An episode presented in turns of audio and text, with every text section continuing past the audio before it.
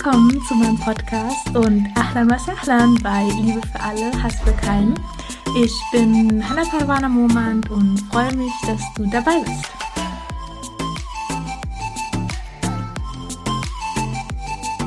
Assalamu alaikum und herzlich willkommen zu einer neuen Folge Liebe für alle, Hass für keinen. So, so schön, dass du da bist. In der letzten Folge ging es ja darum, dass Mohammed Islam geheiratet hat und genau dann sein Familienleben gelebt hat, sich eine Familie aufgebaut hat. Es ging um die Kinder, die ähm, Khadija radiallahu anha mit Mohammed Islam zusammen bekommen hat. Und ich habe auch über die Renovierung der Kaaba bzw. die Rekonstruktion der Kaaba gesprochen und genau, also aus welchen Gründen das Ganze geschehen ist und welche Rolle auch Mohammed in diesem ganzen Prozess gespielt hat. Und heute würde ich noch ganz gerne, weil eben der, der Zeitpunkt, wo halt die Offenbarungen kommen, immer näher rückt, würde ich ganz gerne heute ein wenig auf ein paar ähm, Prophezeiungen eingehen, die im Koran zu finden sind und die sich auch in Geschichten, die von den Sahaba erzählt wurden, über bestimmte Personen auch widerspiegeln. Genau, also das ist heute unser Thema. Und zu Beginn würde ich dann nochmal gerne in Erinnerung rufen, dass ja die letzte, der letzte Prophet, der auf die Erde gekommen ist, war ja Isa a.s. und das war auch schon wieder 500 Jahre her. Also seit 500 Jahren ist kein neuer Prophet wieder auf die Erde gekommen. Es gab jedoch Prophezeiungen, die bei den Ahl Kitab, also die Ahl Kitab, sind ja die Christen oder die Juden, ähm, die hatten Prophezeiungen schon davon, dass es einen letzten Propheten auch geben wird.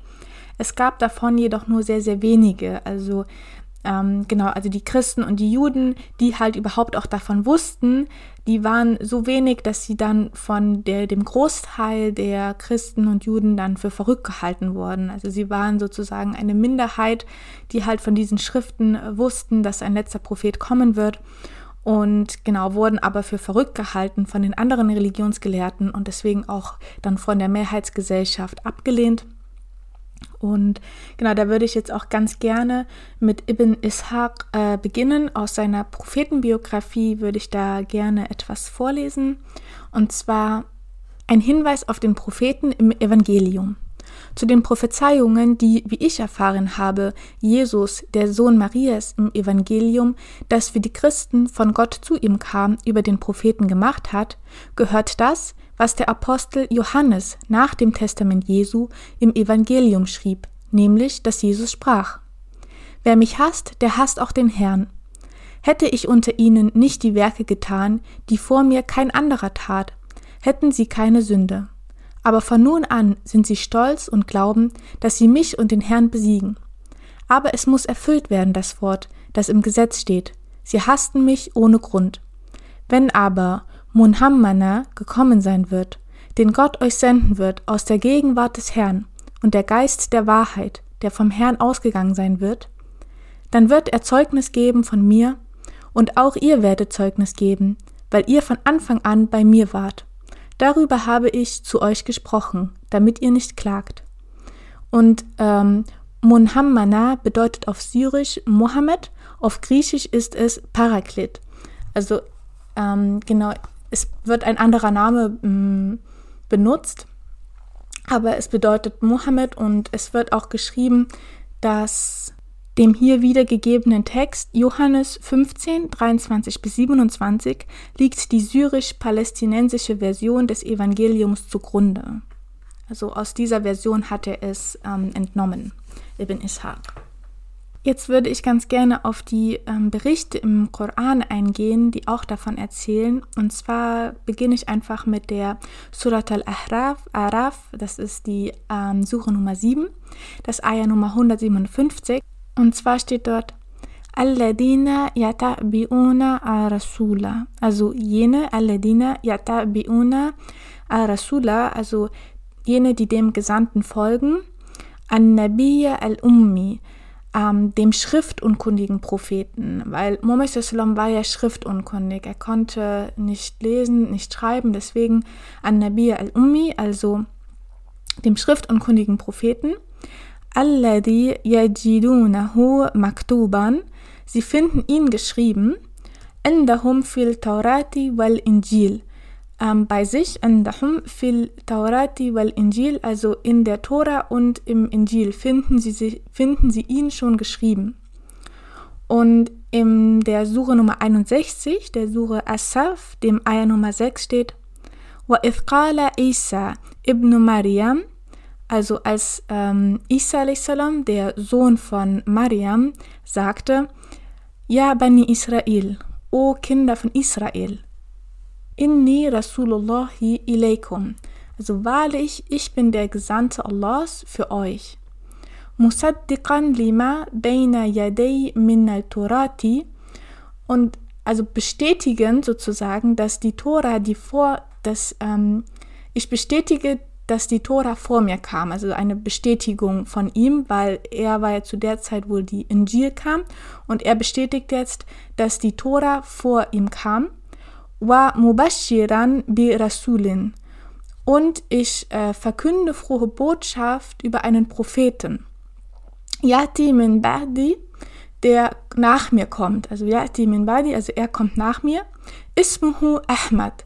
Und sein Name ist Ahmad. Und wenn wir uns erinnern, wie die Mutter Amina seinen Sohn, den Propheten sallam, genannt hat, war das immer Ahmad. Und auch als ähm, Muhammad sallam dann in Medina war und die Familie besucht hat, kurz bevor eben seine Mutter auch verstorben ist, kannte ja seine ganze Familie dort ihn auch nur unter dem Namen Ahmad. Genau. Und deswegen ähm, kommt das hier auch wieder vor, weil er auch unter diesem Namen eben bekannt ist, unter dem Namen Ahmad. Dann in der ähm, Surat Fat das ist die Suche Nummer 48, dem Ayah Nummer 29 steht, Muhammadun Rasulullahi. Also Muhammad ist der Gesandte Allahs, Walladina ma'ahu. Und jene, die mit ihm sind, Ashiddahu alal kufar. Ähm, sie sind äh, streng mit den Leugnern, Ruhama'u bainahum und barmherzig untereinander, Tarahum ruqqa'an sujjadan Du siehst sie Raka und Sajda machen, also sich verbeugen und niederwerfen. Yabtharuna fadlan min Allahi, also sie suchen die Güte Allahs. Simahum fi wujuhihim min athari sujud. Also ihre Miene in ihren Gesichtern ist von der Wirkung des Sujud, von der Sajda, von dem Niederwerfen. ذلك مثلهم في التوراة ومثلهم في الإنجيل also jenes ist ihr Gleichnis in der Tora und ihr Gleichnis im Evangelium. Also in der Tora und im Evangelium wird schon darüber berichtet. Über diese Gruppe, die Raka macht und Sujud macht und welche Mine sie haben und dass diese Mine ähm, genau von der Sajda halt beeinflusst ist. Und genau, also das ist alles schon in der Tora und im Evangelium zu finden. Und die letzte Suche, die ich hier noch gerne anführen würde, wäre die Suche Nummer 3, Surat Ali Imran, das Ayah Nummer 81. Und zwar, وَإِذْ أَخَذَ اللَّهُ مِثَاقَ النَّبِيِّنَ Also, und als Allah mit den Propheten ein Abkommen traf. لَمَا أَتَيْتُكُمْ مِنْ كِتَابٍ وَحِكْمَةٍ Also, was immer ich euch an Büchern und Weisheit gebracht habe, ثم جاءكم رسول مصدق لما معكم. Also, und danach ist zu euch ein Gesandter gekommen, das bestätigend, was euch bereits vorliegt. La tu'minunna bihi wa la tansurunnahu. Also, dass er, also, dass ihr an ihn ganz gewiss glauben sollt und dass ihr ihm helfen sollt. Qala, er sagte, A'akratum wa achathtum alla isri? Erklärt ihr euch einverstanden und nehmt ihr unter diese Bedingung meine Bürde an? Qalu, sie sagten, Akrarna, wir erklären uns einverstanden. Qala, فأشهد وأن معكم من شاهدين. Er sagte, so bezeugt es und ich gehöre mit euch zu den Zeugnis Ablegenden.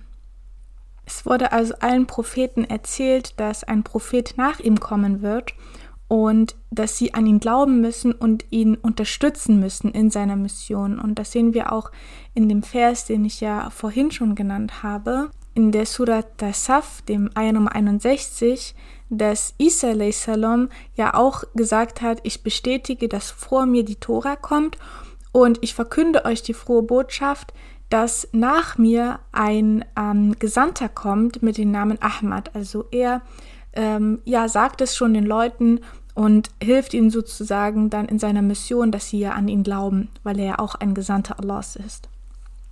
Und es gibt auch einen Bericht über einen jüdischen Gelehrten von Ascham, der nach Yathrib auswanderte. Und die jüdischen Stämme in Medina wussten, dass er am liebsten allein war. Also das heißt, sie ähm, ja, gingen selten zu ihm, er war am liebsten allein. Und ähm, das Ding war, dass immer, wenn es sehr trocken war, weil in Medina haben sie auch sehr viel Landwirtschaft betrieben, und wenn eine Zeit kam, die ja sehr dürr war, wo sehr viel Trockenheit herrschte, dann fragten sie diesen Mann, diesen jüdischen Gelehrten immer, dass er nach Regen bitten solle, also Dua machen soll, ein Bittgebet machen soll, dass Regen kommt. Und dieses Bittgebet von ihm wurde immer beantwortet. Also immer, wenn er dann nach, nach Regen fragte, dann kam dieser Regen auch. Und als er dann dem Tod nahe war, also auf seinem Sterbebett lag, ähm, kamen natürlich auch die Einwohner von Yathrib, also damals war ja Medina Yathrib, die kamen dann zu ihm und begleiteten ihn dann auf in seinen letzten Stunden.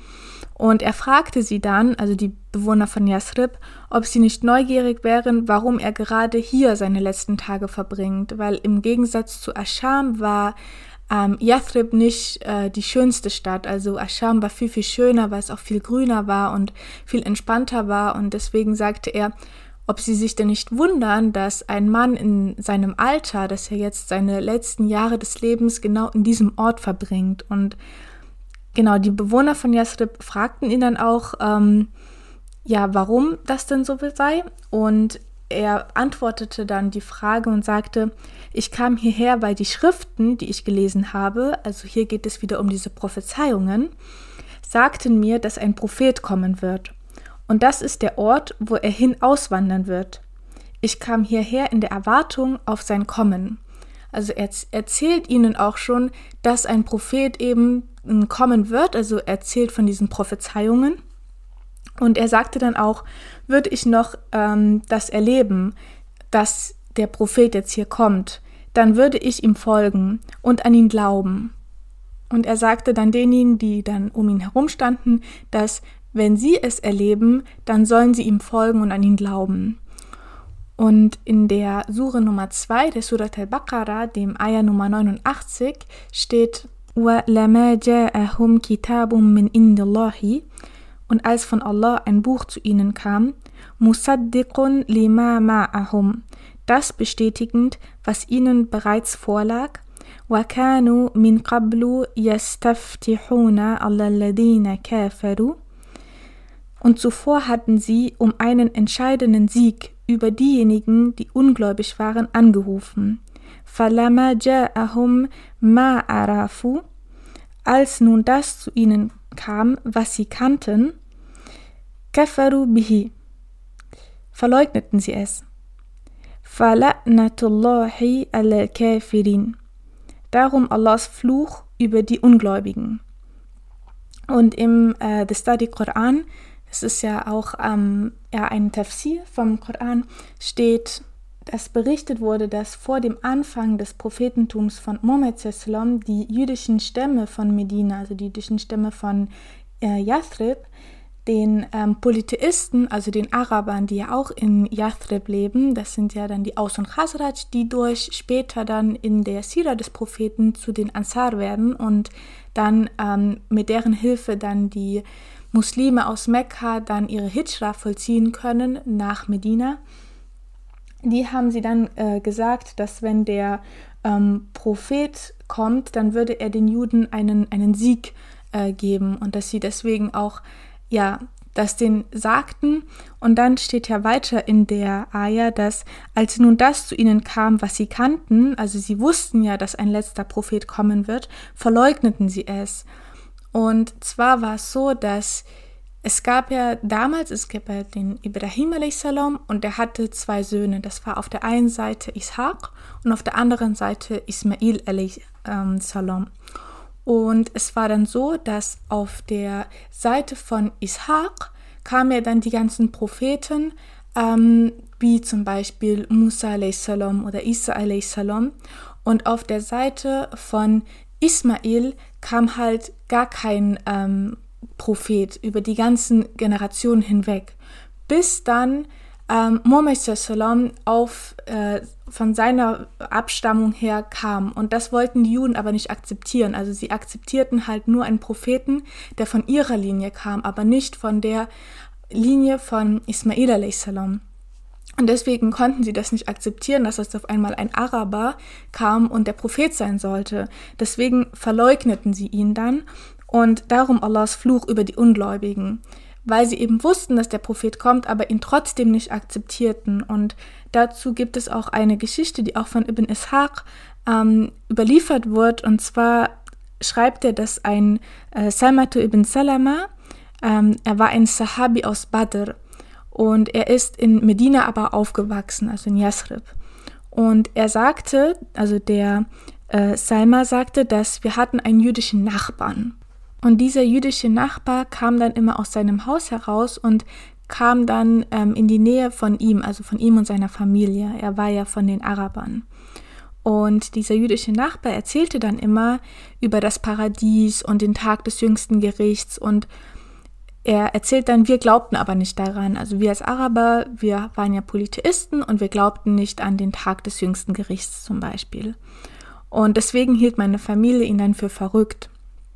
Und er, sie konnten auch nicht glauben, dass er an so etwas glauben kann. Also wie er so verrückt sein kann, an den Tag des jüngsten Gerichts beispielsweise zu glauben oder nach dem Leben, nach dem Tod oder dass die diesseitigen Taten im Jenseits dann belohnt oder bestraft werden. Und genau deswegen äh, sagten sie dann, ähm, ob er ihnen nicht ein Zeichen geben kann, der jüdische Nachbar, dass sie, dass sie sicher sein können, dass was er erzählt auch wirklich stimmt. Und dass sie daran glauben können. Der jüdische Nachbar sagte dann, dass ein Prophet ähm, aus dieser Richtung, also er zeigte in diesem Moment nach Mekka, wird, äh, nach, wird kommen. Also er zeigte in die Richtung nach Mekka und wird sagen, aus dieser Richtung wird ein Prophet kommen. Und sie fragten ihn dann, ja, was kannst du uns denn über ihn erzählen, über diesen Propheten? Und der jüdische Nachbar schaute dann auf Salama und sagte zu ihm, dass er ihn sehen wird. Und der Prophet Sallam kam ja dann auch tatsächlich. Also ähm, Salama wurde ja dann wirklich auch ein, einer der Sahabi. Und als der Prophet kam, war der Jude, der, dieser jüdische Nachbar, auch noch am Leben. Und während halt seine ganze Familie an den Propheten glaubten, glaubte der Nachbar, der jüdische Nachbar, eben nicht an ihn. Und dann gingen sie wieder zu ihm und sagten, was ist los mit ihr? Also warst du nicht der, der über den Prophet erzählt hat?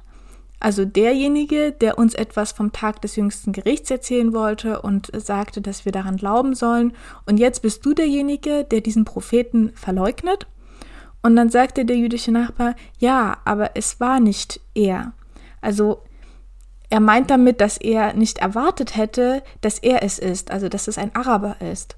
Und da eben wieder, worauf eben die in der Surat al-Baqarah, dem Ayah Nummer 89, hingewiesen wird, dass sie wussten, dass ein letzter Prophet kommt, aber trotzdem verleugneten sie ihn. Und genau diese Geschichte veranschaulicht das Ganze nochmal.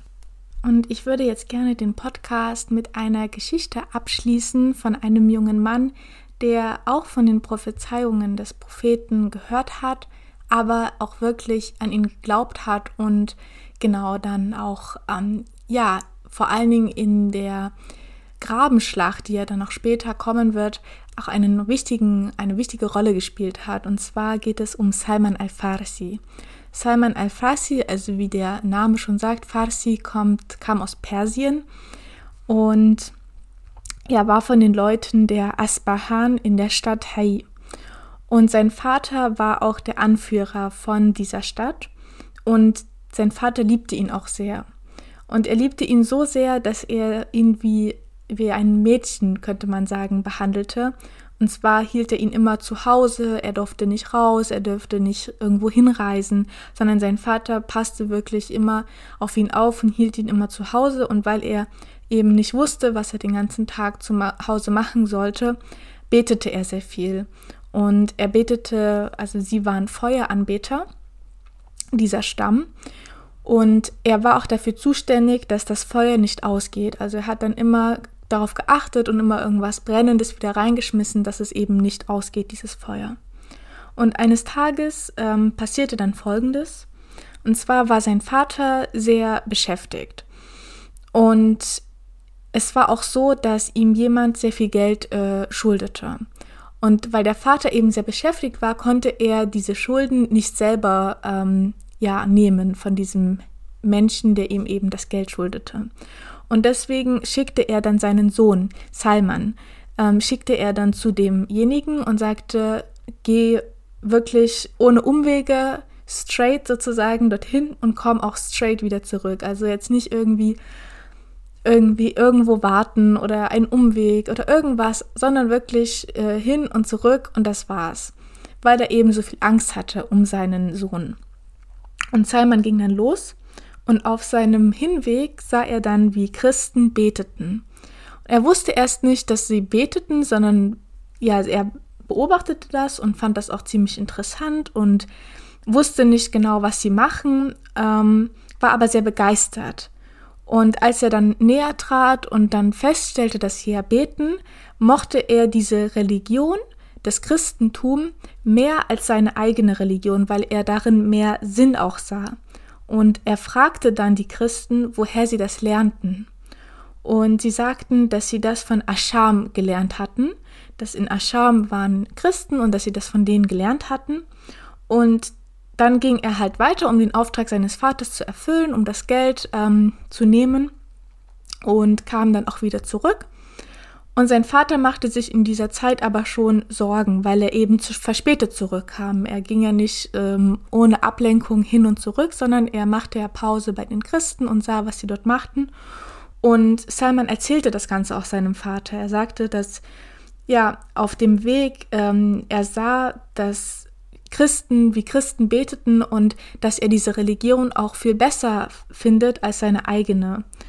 Und der Vater wollte aber davon nichts hören und fesselte ihn dann zu Hause an, so dass er gar nicht mehr irgendwie eine Möglichkeit hatte, rauszugehen, weil der Vater auch Angst hatte, nicht, dass mein Sohn jetzt auf die Idee kommt, sich zu den Christen zu flüchten. Und Salman schickte dann eine Nachricht an die Christen und wollte wissen, wann die Leute von Ascham kommen werden wieder. Und als dann die Leute von Ascham auch gekommen sind, wollte er dann wissen, wann sie wieder gehen. Also er schickte dann immer Nachrichten und dann, als er wusste, wann die Leute von Ascham wieder zurückkehren nach Ascham, rannte er von zu Hause weg. Also er konnte sich irgendwie befreien, rannte von zu Hause weg und ging mit nach Ascham, weil er wollte eben lernen und das Christentum annehmen. Und fragte dann dort auch nach dem frommsten Mann. Das Problem war nur, dass dieser Mann, der ihm als sehr, sehr fromm beschrieben wurde, ähm, nicht sehr, sehr fromm war. Also er ging zu ihm und wohnte bei ihm und lernte von ihm, bekam aber mit, dass dieser Priester sehr schlecht war. Also er nahm das Geld der Leute und er gab es dann nicht für wohltätige Zwecke aus und unterstützte damit niemanden, sondern hortete das ganze Geld bei sich. Und irgendwann konnte er, also Salman konnte das, diese Ungerechtigkeit, die halt dieser Priester ähm, mit seinen Leuten machte, konnte er nicht mehr weiter ertragen. Und er erzählte es dann den Leuten. Und die gingen dann natürlich nach Hause und wollten die Beweise dafür, wollten sehen, ob das wirklich stimmt und sahen halt dann wirklich das ganze Geld und Gold irgendwo gehortet und waren dann so wütend auf ihn, dass sie den Priester erhangen und deswegen brauchte ähm, Salman natürlich einen neuen Priester. Und er fand den dann auch und er war im Gegensatz zu seinem ersten Priester, bei dem er lernte und wohnte, ähm, ganz, ganz anders. Also er war sehr, sehr gut und er blieb bei diesem Priester so lange, bis er dann auch starb. Und er wollte dann von diesem Priester wissen, wo er einen Mann finden kann, die, der genauso ist wie er, weil er wusste ja, dass nicht alle Priester so gut sind wie er, sondern er wollte dann halt wirklich eine gute Empfehlung haben, zu welchem Mann er als nächstes gehen könnte. Diese Empfehlung bekam er dann auch von seinem ehemaligen Priester und ging dann zum nächsten Priester und blieb auch dort, bis er starb und ging dann wieder zum nächsten Priester und das wiederholte sich so drei oder viermal, bis er dann irgendwann in Amuria war. Also das war dann ähm, sein letzter Priester, weil als er auf dem Sterbebett lag und er eben diese Empfehlung haben wollte, wo soll ich als nächstes hingehen, zu welchem Priester, sagte er, dass er keine Empfehlung hatte, weil er eben dadurch, dass er schon bei so vielen Priestern war, so aus, also so ausgebildet ist, dass er keine Empfehlung mehr hat. Aber er sagte zu ihm, dass er nach Hijaz gehen soll, also nach Arabien, zu einem Ort, wo die Landwirtschaft, wo Landwirtschaft betrieben wird. Und die Leute, die dort leben, sind auch Götzendiener. Also er wusste nicht, welcher Ort es war, aber er konnte diesen Ort beschreiben. Also es wurde Landwirtschaft dort betrieben und die Leute dort sind Götzendiener. Und er sagte dann zu ihm, also zu Salman, warte dort, weil der letzte Prophet wird kommen. Also eben, es geht wieder um diese Prophezeiung, dass er auch wusste, dass ein Prophet noch kommen wird. Und das erzählte er dann Salman und sagt, warte dort in dieser Gegend, weil dort wird der letzte Prophet auch kommen. Und das Zeichen des Propheten ist, dass er erstens Geschenke akzeptiert.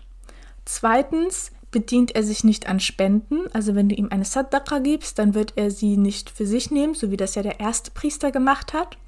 Und drittens, zwischen seinen Schultern findest du das Zeichen des Prophetentums. Und Salman al-Farsi wartete dann in der Stadt Amuria, ähm, dass bis irgendwelche Geschäftsmänner dann in diese Richtung gingen, in Richtung Hijaz, und er dann mitkommen konnte. Das Problem war nur, dass diese Männer, diese Geschäftsmänner, nahmen halt, also er gab ihm Geld und sagte, ich möchte euch begleiten, weil ihr geht ja in diese Richtung. Und diese Geschäftsmänner verarschten ihn aber. Also sie verkauften ihn als Sklaven an einen Mann, der außerhalb Medinas lebte, also außerhalb von Yathrib damals noch. Dieser Mann wiederum verkaufte Saman al-Farsi an seinen Cousin und der, sein Cousin war von den Banu Qurayza. Und die Banu Qurayza sind ein jüdischer Stamm, der in Yathrib lebt, beziehungsweise in der Gegend von Yathrib. Und als er dann ähm, dort ankam, war Salman al-Farsi sehr, sehr glücklich, weil er eben diese beschriebene Region vorfand, also diese Landwirtschaft, dass Landwirtschaft betrieben wird und dass dort Leute sind, die Götzendiener sind. Also jetzt die Banu Qurayza waren ja Juden, aber in Yathrib lebten ja auch die Araber. Und er war sehr, sehr glücklich, weil er wusste, okay, ich bin an dem Ort, wo ich sein muss. Und auch wenn es jetzt nicht der beste, das beste Leben ist, aber ich bin dort, wo ich sein muss. Eines Tages arbeitete er dann in den Bäumen, also er schnitt dort die Bäume zurecht und da kam ein Cousin von eben seinem Besitzer. Und dieser Cousin berichtete dann, dass alle Araber in Quba waren und sich dort versammelt haben, weil ein Mann dort dorthin gekommen ist, der sich selbst als Prophet bezeichnet.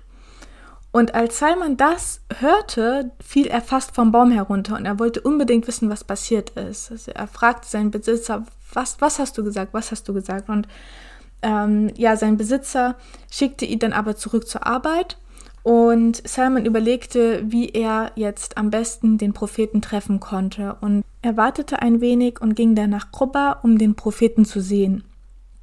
Und er brachte auch ein wenig mit, also ein bisschen Obst oder kleine, kleine Kleinigkeiten einfach und gab es dem Propheten dann als Sadaqa, also als ähm, eine Spende. Und er beobachtete dann den Propheten und er wollte halt wissen, was er mit der Spende macht, weil sein, sein Priester hatte zu ihm gesagt, dass er Spenden, also sich an Spenden nicht selbst bedient. Und er beobachtete den Propheten sallam und sah, wie er alles verteilte und wusste dann, ah, okay, das erste Zeichen ist schon mal positiv. dann nach ein paar Wochen ging er wieder nach Medina. Also der Prophet Salom war ja am Anfang in Qubba und dann in Medina. Und Qubba liegt etwas außerhalb, aber darauf werden wir dann später noch kommen, wenn es dann um die Hijra geht und um die erste Zeit in Medina. Aber auf jeden Fall nach ein paar Wochen war dann Muhammad Sallam nicht mehr in Qubba, sondern in Medina. Und dort gab Salman al-Farsi ihm ein Geschenk, also ein, ein, eine Kleinigkeit als Geschenk. Und er beobachtete wieder, okay, was macht er jetzt mit dem Geschenk? Und er sah, dass äh, Muhammad das Geschenk, ähm, einen Teil davon selber äh, für sich nahm und den Rest teilte er aber mit seinen Gefährten. Und dann wusste er, okay, ja, es ist das zweite Zeichen sehr positiv. Also er akzeptiert Geschenke. Also er hat es für sich auch, einen, einen Teil des Geschenks auch für sich genommen und deswegen war das für ihn das zweite Zeichen, was bestätigt wurde. Und dann nach zwei Tagen kam er dann wieder und versuchte dann zwischen den Schulterblättern das Zeichen des Prophetentums zu sehen, was ihm ja als drittes Zeichen ähm, von seinem Priester prophezeit wurde. Und der Prophet Sallam verstand dann, was er wollte, weil er immer wieder versuchte zu gucken und er zeigte ihm dann das Zeichen. Also der Prophet Sallam wusste, dass er das sehen wollte und zeigte es ihm dann auch und Salman al-Farsi umarmte ihn dann von hinten und küsste dann das Zeichen des Prophetentums, weil er eben Jahrzehnte darauf gewartet hatte, ihn zu treffen. Also er tolerierte, ein Sklave zu sein, nur um Muhammad zu treffen. Und er ging von Priester zu Priester und jetzt hat er eben sein Ziel erreicht und er war so, so glücklich. Und genau, das ist diese, ich finde, eine sehr, sehr schöne Geschichte von Salman al-Farsi und er wird dann noch eine wichtige Rolle auf jeden Fall spielen in der weiteren Prophetenbiografie in der Zeit äh, der Grabenschlacht. Aber genau, da werden wir dann nochmal genauer drauf eingehen in ein paar Monaten. Genau, das war's äh, für den heutigen Podcast. Ich bedanke mich bei dir ganz, ganz herzlich, dass du bis jetzt dran geblieben bist und würde mich natürlich auch super freuen, wenn du das nächste Mal wieder dabei bist. Und genau, wünsche dir damit einen wunderschönen Tag. Ma salam.